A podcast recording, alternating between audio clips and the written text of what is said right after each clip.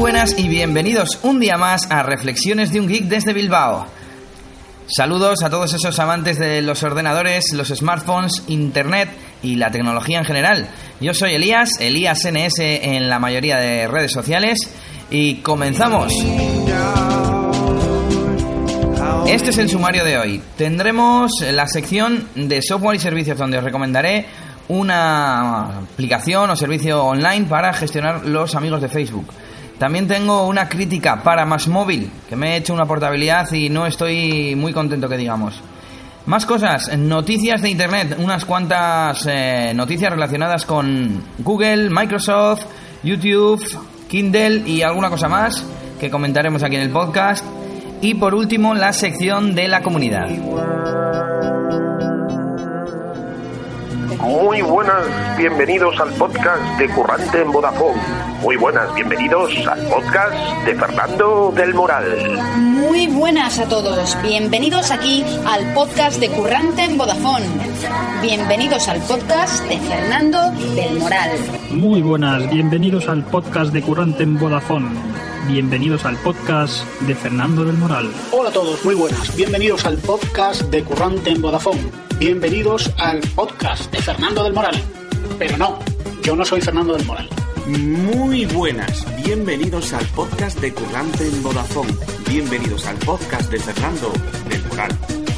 Que no te lo cuenten. Si te gusta la tecnología y te gustan los smartphones y todo lo relacionado con las tarifas telefónicas, no te pierdas el podcast de Currante en Vodafone todos los martes y todos los jueves en Spreaker, iBox, SoundCloud y por supuesto en iTunes. No te lo pierdas. Comenzamos con la recomendación de hoy. Se trata de un servicio online llamado oh, Facebook Friend Manager. Resulta que yo me vuelvo siempre bastante loco organizando mis listas de Facebook. Ya sabéis que me gusta organizar y mandar cada publicación al público correcto, a mi familia, a mis amigos del trabajo, a mis amigos eh, geek.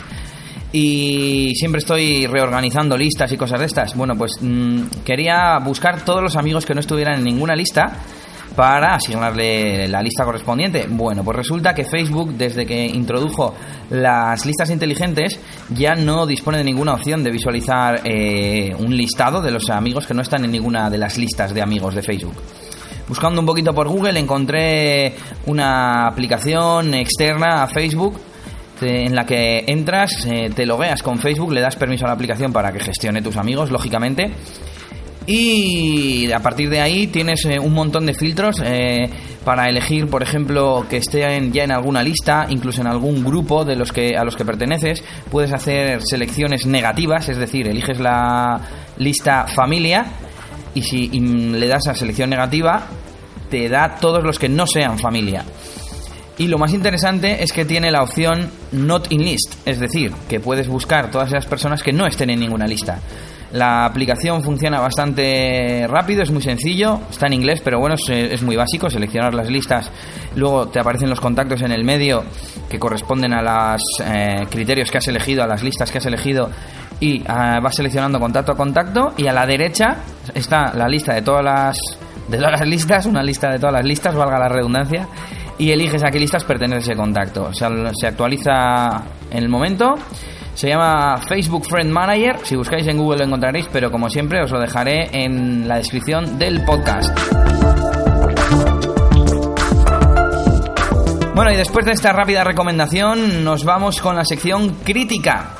Hoy tengo una crítica para Más Móvil, ya que mi pareja y yo hace poco que nos hemos hecho portabilidad por una oferta que había en algún sitio de estos de cupones y compras grupales. Eh, la oferta era que por 5 euros tenías 5 meses gratis. Pero había que pagar también los gastos de envío, con lo cual se quedaba en 12. Bueno, no estaba mal porque la tarifa es eh, la que es a 0 céntimos las llamadas, que solo te cobran el establecimiento de llamada eh, en duración de llamada razonable, que creo que son hasta 6 minutos. Y te incluye el bono de 1 giga de datos. Entonces, bueno, pues no estaba mal. El precio habitual eran son 9 euros, así que 9 por 5, 45. Esto sale por 12. Te ahorras 33 euros. Y bueno, pues decidimos probar ya que no tiene permanencia y, cuando queramos y por lo que sea no estamos contentos, podemos volver a Simio, que es nuestra operadora anterior. Bueno, Eh, resulta que yo he elegido en la modalidad de prepago y he configurado eh, la recarga automática, que dejé configurada para que se realizara cuando llegara a 5 euros. De esta forma, cuando tenga menos de 5 euros, se me recargarán, eh, no me acuerdo cuánto era la cantidad, pero bueno, 10 o 15 euros. Bueno, pues el primer problema vino cuando la portabilidad, a pesar de que en la carta que me enviaron me decían que yo tenía que eh, llamar a Más Móvil para activar la tarjeta y realizar la portabilidad, se realizó automáticamente, sin que yo hiciera nada.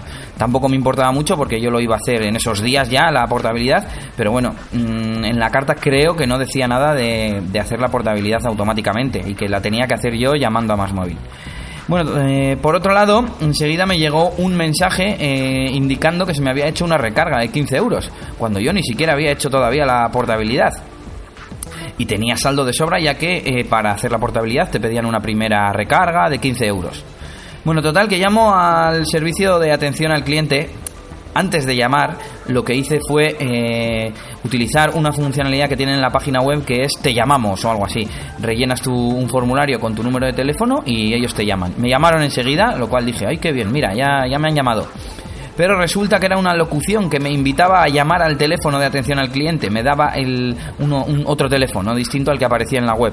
Y yo, pues vaya, para que me llaméis para decirme esto, ponerme el teléfono directamente y ya está. Y no me hacéis perder el tiempo. Bueno, total, que llamo al siguiente. Llamo al número que aparece en la página web, porque el que me dijo la locución ni lo apunté. Y me explican que la recarga automática se realiza en cualquier caso, no da igual cuánto saldo tengas. Y como el importe total de la tarifa al mes son 10 euros y pico teniendo en cuenta el IVA, pues que me tenían que hacer una recarga de 15 yo le pregunté, bueno, pero si yo ya tengo 20 euros, por ejemplo, eh, con los que puedo pagar de sobra eh, esa cantidad, ¿se me recarga igualmente? Y me dijeron que sí. De hecho, yo espero eh, no gastar, vamos, ni, ni, ni 15 euros al mes. Entonces, aparte de que tengo ya los 15 euros iniciales y que cada vez que se me que llegue a 5 euros, que me parece que va a ser nunca, eh, me vuelven a recargar, puede llegar ese saldo hasta el infinito. Si yo sigo con más móvil dentro de 5 años, igual tengo ahí 200 o 300 euros. Y pues eso no, no me parece bien que, me, que esté teniendo más saldo del que necesito y me obliguen a hacerlo. ¿Qué más? Eh, les he enviado varios mensajes por Twitter y no me, no me contestan. Así, a diferencia de Sinjo, que te contestan en el momento, te atienden perfectamente y es una gozada. Por cierto, las llamadas a la atención al cliente también súper mal, porque es el típico call center que tiene un montón de ruido de fondo, aparte con operadora eh, sudamericana que no se le entiende, no, no se entiende, utiliza palabras diferentes, etcétera. Pero bueno, sobre todo el problema principal es el del ruido de fondo. Y por último, comparado con Sinjo de nuevo, que el panel de usuario es lentísimo, es incómodo de utilizar, tiene súper pocos datos, comparado con el de Sinjo es una auténtica basura. Así que no sé si vosotros seréis usuarios de Más Móvil o de Sinjo, pero yo sí os recomiendo alguno. De momento, lo siento por Más Móvil, aunque creo que la tarifa es más competente, el servicio nada que ver con el de Sinjo y creo que merece la pena. Sinjo para prácticamente el 99% de las personas de a pie que utilizamos el teléfono para hablar con cuatro amigos y, y cuatro familiares Creo que es la mejor tarifa del mercado, con regalo de 555 megas de datos, etcétera. Y bueno, ya vale con esta sección que me estoy poniendo en plan publicitario de, de Shinjo. Les voy a tener que enviar el podcast para que me hagan algún regalillo. Y nada, que seguimos con el podcast.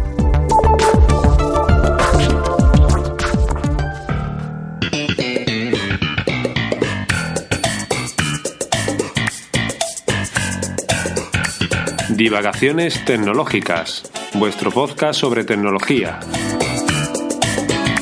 Podéis encontrarlo en iTunes, Spreaker y iBooks.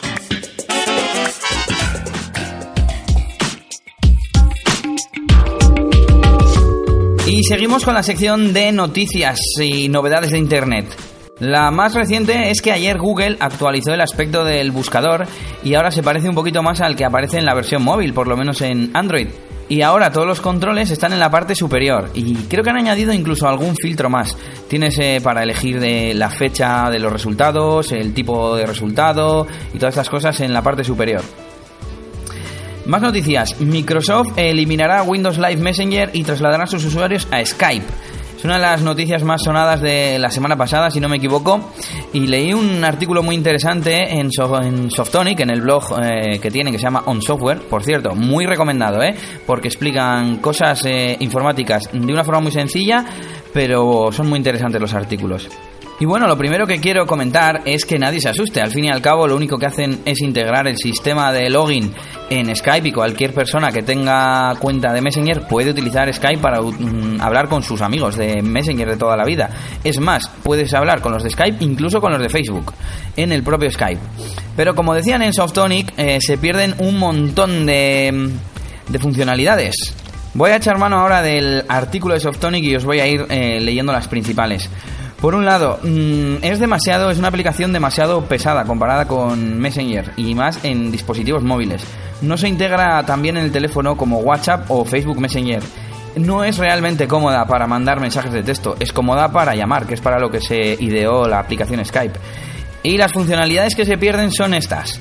Ya no tendremos soporte para grupos de contactos como en Messenger. Se pierden los emoticonos personalizables el envío de clips de vídeo y audio, los zumbidos, las conversaciones por pestañas, los guiños, el poder cerrar sesión desde otras ubicaciones y los sonidos personalizados por contactos.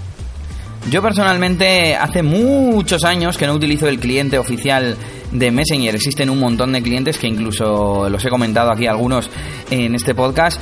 Y son clientes eh, multiprotocolo, es decir, que te dejan conectarte a MSN Messenger, a Getalk, a Facebook, incluso a, muchas otras redes. Y además son multicuenta, es decir, que puedes tener varias cuentas eh, logueadas a la vez. Además suelen tener un montón de funcionalidades extra. Así que por esto yo no voy a echar de menos el Messenger, ni me voy a poner a utilizar Skype para conectarme a la red de MSN Messenger y hablar con mis amigos. Porque ya lo hago desde otros programas, no tengo ningún inconveniente. Pero bueno, de todas formas, lo que a mí me fastidiaría que se pierda en este programa al hacer la transición hasta Skype, pues los grupos. Yo los grupos la verdad es que los uso bastante. Tengo una especie de grupo principal que es el de mis amigos de verdad, mis amigos eh, íntimos, digamos, y luego pues eh, grupos ah, eh, organizados por temáticas como las listas de Facebook o los círculos de Google Plus. Por otro lado, las conversaciones de audio eh, sí que las usaba cuando utilizaba el cliente oficial, pero ahora mismo casi no lo hago porque directamente o me conecto por Skype, que es para lo que se ha inventado, o lo hago por el móvil o por el teléfono. Eso ya hace mucho que no lo hago. Bueno, zumbidos, guiños y todas esas eh, mariconadas, por supuesto que no he utilizado nunca ni, ni me da pena que se pierdan. Las conversaciones por pestañas, pues la verdad es que no entiendo muy bien a qué se refieren porque en Skype tienes todas las conversaciones, tienes todo en la misma ventana, que es al final la finalidad de esta de las pestañas. Entonces no sé cuál es el problema, seleccionas el contacto que quieres y ya estás en su conversación. Creo que funciona así, ¿no? Y por último, tenemos por aquí cerrar sesión en otras ubicaciones. Eso la verdad es que está bien. Si te has dejado el Messenger eh, cerrado en el ciber, perdón, abierto en el ciber, pues lo cierras desde casa. No sé yo cuántas veces te pasará eso, pero bueno, puede estar bien. Y sonidos personalizados por contactos. Mm, yo ni siquiera tengo sonidos. Yo, cuantos menos sonidos me dé el ordenador y menos me moleste, mejor. Con lo cual mm, no creo que sea una gran pérdida para la gente. Lo malo que seguro que hay muchos que no saben que van a poder seguir conectándose a través de Skype o cualquier otro cliente. Y por último, podríamos comentar las funciones que se ganan, que son llamadas a números de teléfono, aunque es de pago, videollamadas grupales, aunque es de pago, envío de SMS y Skype Wi-Fi que también es de pago, pero tenemos compartir pantalla que es gratis, captura de pantalla de las videollamadas y copia de seguridad de contactos que antes no teníamos en Messenger. Así que bueno, yo creo que en definitiva eh, se gana más de lo que se pierde, está bien que esté todo integrado y a mí Skype la verdad es que me parece uno de los sistemas de mensajería más completos con envío de ficheros, compartición de pantalla, videollamadas, etcétera. Además la calidad de audio es muy buena, con lo cual creo que es algo bueno.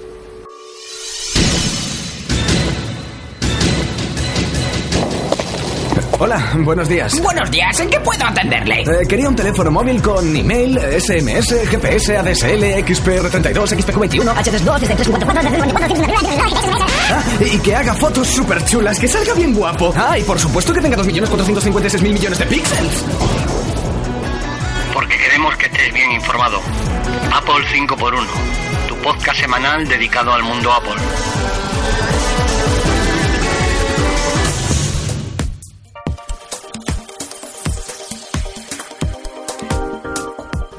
Y aunque me he extendido un poco comentando esta noticia, espero que la siguiente sea más corta. YouTube ha introducido mejoras a la hora de subir vídeos. Yo, que soy DJ, creo que ya os he comentado que también tengo esa afición, tengo un canal de YouTube en el que suelo subir un montón de vídeos y me encanta estar al día con los temas, eh, con las novedades de YouTube. Bueno, por un lado, eh, una de las mejoras que han puesto es eh, poder poner un vídeo público, pero que no se le notifique a los suscriptores si es un vídeo de poca relevancia, pero quieres que sea público, pues poner eh, que no se le notifique, que no se le envíe eh, ningún mensaje ni ninguna notificación en la página de inicio de YouTube a tus suscriptores. Esto ya podían aprender Google Plus y Facebook, lo comentado en el anterior episodio de público o buscable. Si no sabes de qué te estoy hablando, ya sabes, a escucharlo. Bueno, y más novedades. Hace poco Google habilitó la función miniaturas, que ya comenté también creo en el anterior eh, podcast, para poder elegir una imagen como miniatura del vídeo y no uno de los fotogramas del mismo. Pues bien, ahora mm, han añadido que puedas elegir la miniatura antes de subir el vídeo para que cuando ya esté subido ya tenga la miniatura correcta. Es un poco una tontería, pero bueno, pues no está de más. Y por último, el gestor de etiquetas. Han mejorado el sistema de etiquetas y ahora ya no tendremos que separarlas ni por comas, ni por espacios, ni ninguna cosa de estas. Simplemente escribiremos eh, la etiqueta, sea de una palabra o de varias, y creo que dando tanto a tu tabulador como a Enter, te la guarda y puedes escribir la siguiente, y así hasta que terminas. Muy sencillo, ¿eh? Bueno, y por último, un par de noticias cortas que me han llamado últimamente la atención. Leí un artículo en el que explicaban el coste real de fabricación de algunas tablets como el iPad mini, el Surface y el Kindle Fire HD y resulta que es que valen mucho menos de lo que nos cobran por ellas, sobre todo eh, la tableta de Apple. Por supuesto, os dejaré también enlace a estos artículos en la descripción del podcast. Y el último artículo que he leído recientemente y me ha llamado la atención era uno que hablaba de una asociación que reparte pues ordenadores y demás en lugares del tercer mundo había repartido tabletas a niños de Etiopía que eran analfabetos. Pues bueno, ellos solitos aprendieron el alfabeto, a leer y hasta ellos solitos han aprendido a hackear el dispositivo. Con esto termino el podcast de hoy. Como siempre, invitaros a que dejéis comentarios, a que me mandéis vuestras promos. Y nada, que nos vemos en el siguiente episodio. Recuerda que puedes escucharnos en Spreaker, en Evox y en iTunes.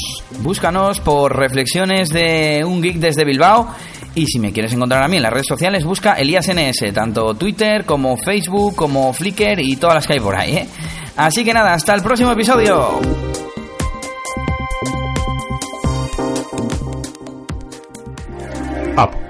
RSS, Jailbreak, Dropbox, Apple TV, NAS, WhatsApp, Push, Podcast, Twitter, PayPal, Apple Care.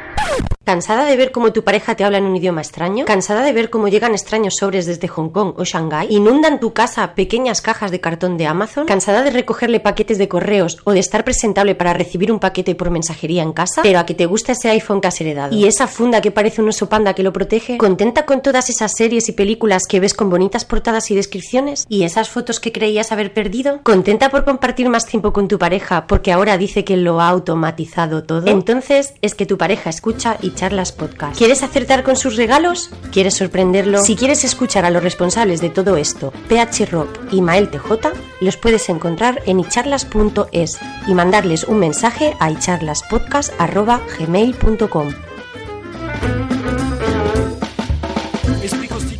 Ya está, hemos terminado. Pero no te lo compras, ¿eh?